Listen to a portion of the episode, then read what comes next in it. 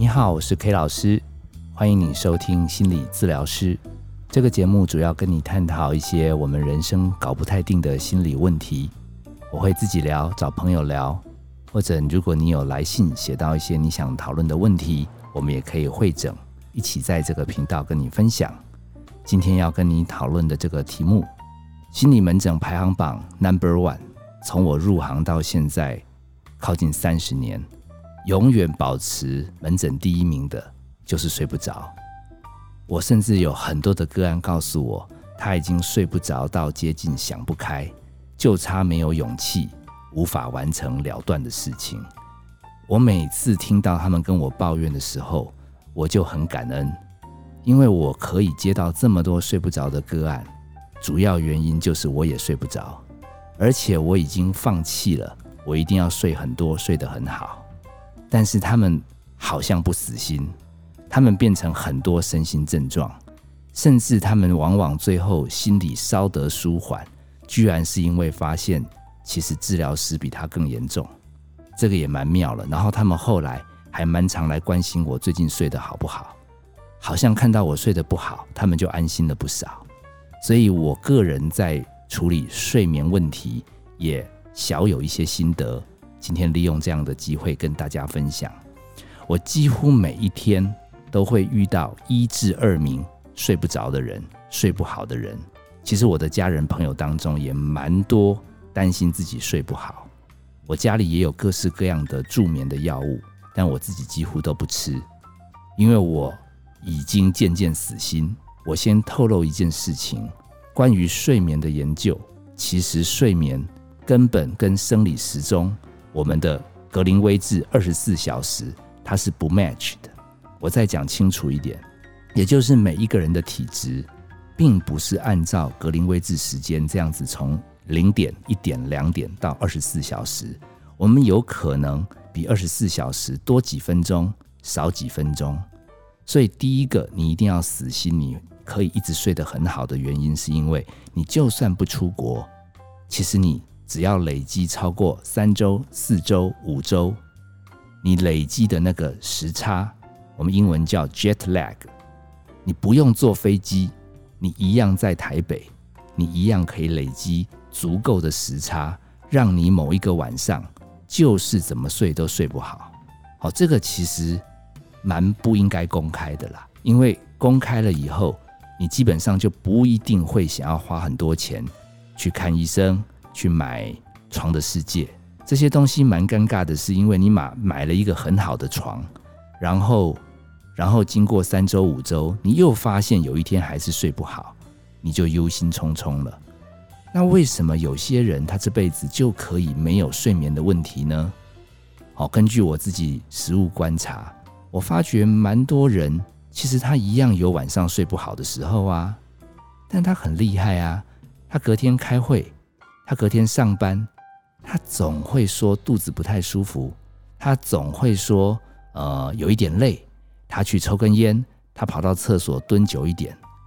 他好像在开会抽烟蹲久一点的时候，让自己脑袋放空，他让自己整个晚上缺的那一段睡眠状态，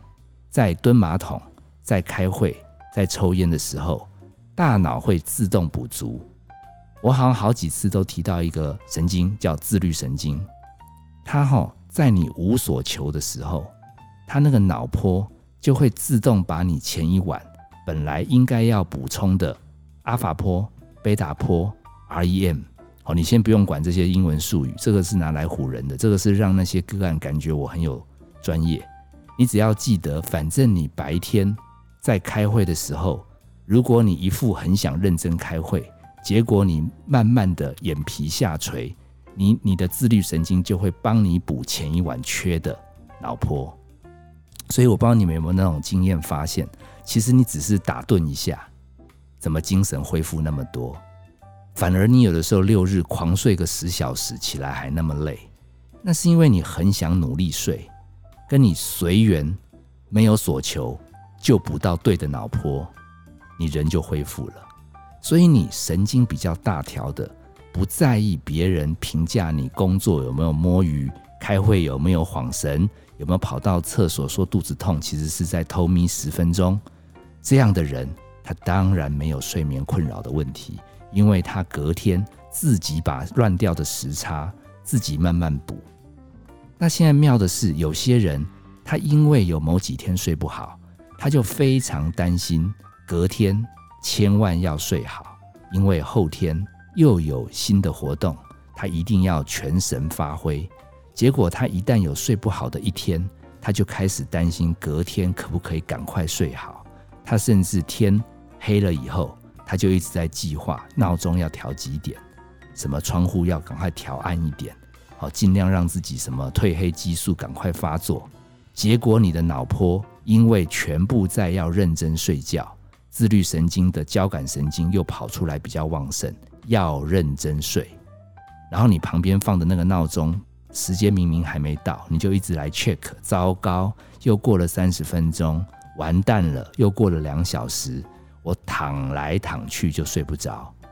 结果你的情绪越来越睡不着，到了清晨四点五点，你有没有发现撑不住的时候，你开始想睡，结果闹钟响起，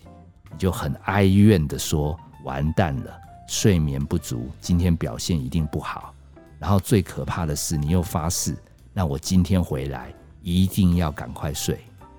结果睡觉这件事就变成你另外一个工作，刚好让你的副交感神经没办法平衡的跑出来。所以我刚刚讲的最大的奥秘是，你根本不要有痴心妄想，想要每一个月、每一年都睡好觉，因为我们的生理时钟本来就不是刚好二十四小时。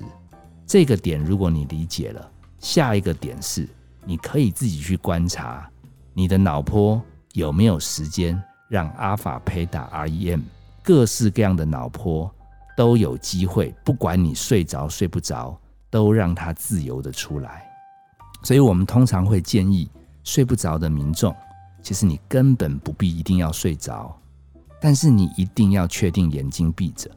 哦，有的人会说，那睡不着眼睛一直闭着干嘛？因为如果你知道视力。是耗损脑最大的部分，它耗损的脑力几乎比听觉、嗅觉加味觉还多好多倍。所以你看一部什么三 D 电影，你感觉有的时候出来就头昏眼花；你听个广播节目，你听个三小时都没有很累。它的差别在于视觉还有三 D 运算，它还有深度知觉，所以视觉是很烧脑的。所以整个晚上都没睡，但是如果你眼睛可以闭起来，你已经进入省电模式了。第二个是你的心思，通常优秀的人比较在意，想要每一天都睡好，所以一旦进入睡不着的时候，即便眼睛闭着，脑袋还是会转呀转啊，要不然就是转着隔天的报告、考试，要不然就是转着好久没发生的事情，你又开始担忧。我们建议哈，优秀的人脑子是不会停。与其全部在烦恼你担心的事，不如干脆你注意呼吸。好，这边插一个前提：如果你实在是太担心你明天的事，我建议啦，起来不要睡了，拿个纸笔，打开电脑，把你超凡的重点，你的脑子不是转啊转啊，有一大堆担忧的事情没有准备，或者哪一个单元你没看完。或者简报没做好，请你安心的认真整理，把那些重点，把那些思绪白纸黑字，一个字 key 一个字 key，让你存在 Word 档、PowerPoint 档。讲难听一点，整个晚上的失眠会造就你隔天好歹有一些产产出的东西，你可以就那些白纸黑字，你可以就那些简报继续想下去。因为思绪最可怕的是，你躺在床上，你全部的念头转啊转啊，想啊想啊，它都飘在空气中，你根本没有办法把它好好整理出来。甚至有的时候，有的人告诉我，他想了一个小时，又想回原点，甚至忘记刚刚那一小时他想过什么。所以，如果我刚刚这个岔题就是提醒你，真的睡不着，你你就跟自己讲，床是睡着用的。一直睡不着，而且你确实有挂记的事，你就起来处理。我们拉回来刚刚的主题，如果你的思绪很杂，然后你该处理的事情也处理完，又回到床上，那这个思绪飘来飘去，也没有什么有建设性的话，我们是建议你把思绪锁定到呼吸。好，这呼吸这个学问很大了。你看看你吸进去的空气，它跟你呼出来的空气温度有没有不一样？光是感觉这个温度有没有落差，就可以吸引你一些注意力。还有还有，你吸进去这个空气，它的路径走到哪里？是走到头脑，走到喉咙，走到肺，还是走到肚子？你可以去观察。那我们心理学是很推崇腹式呼吸。所以你吸进来之后，有没有办法让那个气让躺在床上的肚子有一点微微的鼓起来，然后再慢慢消风？哎，这样的节奏，其实你已经进入了一个比较放松的状态。你可以整个晚上都睡不着，但是你闭眼睛，你感觉那个呼吸，甚至你可以去察觉一下你的肩颈啊、腰背啊哪里有不舒服，还有你的手掌。是不是手脚都一直冰冷着？你可不可以透过呼吸，透过某种程度的保温，让手跟脚慢慢的热起来？反正整个晚上你已经睡不着了嘛，你不如让你的身体循环好一点。我们有的时候跟那个快想不开的病人，还会劝他说：反正人早晚会解脱。如果你这个睡不着时候，我们这个功课包含闭眼睛，包含练呼吸。你都练得一级棒，哎，我把这个修炼的功课，我自己在临床上有一个专有名词，叫做修炼垂目诀。修炼垂目诀，有的人会觉得这是什么东西啊？没有啦，因为我们去外面讲课，如果是要讲睡觉，那个主办单位都不准，所以我们题目讲修炼垂目诀，他们觉得这个很深奥，就会愿意发钱给我们，请我们去讲。所以我统称睡觉的学问叫修炼垂目诀。如果你哈可以闭眼睛，而且好好呼吸，在你人生无常来到的那一刻，其实你的亲朋好友回来看你的时候，他们也会觉得你走得蛮安详的，因为你大部分都是闭目嘛，而且因为你专注在呼吸，你身心是比较平和的。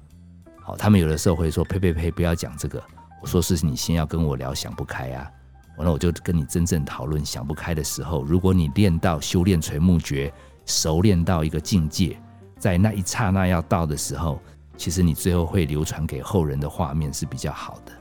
好，所以如果你整个整个去回想这个呼吸的功课，它包含温度的变化，包含它的路径，包含它可不可以带动我们血液的循环、手脚的温暖。光芒这个，你有没有发觉？说不定一两个小时，你的练习可以绵延不绝。我们在医院做过最夸张的实验。就是那个个案，每次都快要深睡的时候，嘿，你就叫他，让他不能好好深睡，然后再让他睡，他又快要深睡，我们再叫他，又让他不能睡。我们这个当然有花很多钱了，因为他们很不爽。好，这个实验我们在叫做睡眠剥夺，我们会记录他的脑波，我们给他回馈，然后这一组呢对照另外一个另外一个对照组，另外一个实验组，我们也叫他哦。我们也闹他，让他不能深睡。可是我们同时有训练他修炼垂目诀。我们告诉他，不管如何被我们打断，都要一直闭眼睛，都要一直练呼吸。我们来做对照以后，发现有专注闭眼睛练习呼吸的人，好像他醒来以后身心状况耗损的状态，跟整个晚上很烦躁、很不爽、很不甘愿自己没睡好的人。好像前者他维持的身心状况比后者相对来讲是好很多。好，我们会说，反正人生一定遇到时差睡不好的时候。可是如果你可以练习闭眼睛，可以练习好好呼吸，可以练习修炼垂目诀，其实你相对来讲是进入一个省电模式。相对来讲，就算隔天任务一样很繁重。可是比你整个晚上翻来覆去，很不甘愿没睡好，其实你的身心状态已经很不错。好，这个是我们在睡眠门诊经常会跟个案交流的地方。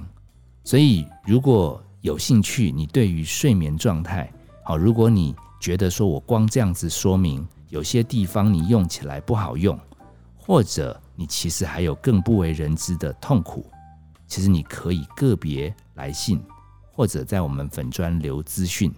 有机会的话，我们可以更深入去探讨关于这个睡不着的时刻。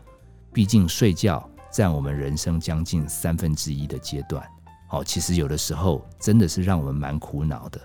我最后最后分享一个我如何看破睡不着、睡眠量不够、精神不好。那是因为我长期都已经累积在不好的状态，而且我属于很想睡着多睡一点，然后怎么样都做不到的这样的状态。我有一天领悟到，如果我每一天都睡不好，但是我不要花时间去生气我睡不好。我就四小时、五小时加减睡，反正我练习修炼垂木诀，我省电模式嘛，你知道吗？我算过了，相较于某些人每天总可以睡个七小时、八小时、九小时，甚至假日还多睡，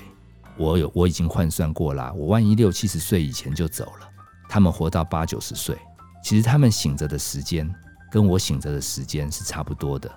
只是年轻的我会在那个醒着的时间一直躺在床上。我没有把床上刻一个格言，叫做“床是睡觉用的”，我反而在那边翻来覆去，变成床是睡不着用的。所以我不要把那个时间浪费，我起来做我想做的事情，实在很累了，我再回来睡。如果真的已经累到怎么睡还是睡不着，也没力气起床的话，我就练习修炼垂木诀。当我豁出去以后，我发觉后面这十来年。我一样睡眠只有四小时、五小时、六小时不一，但是我感觉我不再把这个问题当成我人生非得要完全克服，反而我在各方面，我觉得我的生命还蛮有意义的。好，所以我把我这样个人的一个心得，其实提供给大家，也许可以让真的你体质跟 K 老师类似，也是属于敏感、容易焦虑、容易烦恼的，提供给你一个参考。哦，希望你听了这个心理治疗师的这一集睡不着的时刻，哎，你会不用来花钱来心理门诊。谢谢你收听今天的心理治疗师这个节目是由金星文创制作，你可以在各大 podcast 平台收听。啊，欢迎你按赞、订阅、分享。啊，如果你有相关的身心问题想来问，你可以留讯息或写信到我们粉砖的 email。我们都会在空中跟你回复，感谢你的收听，我们下一集再见喽。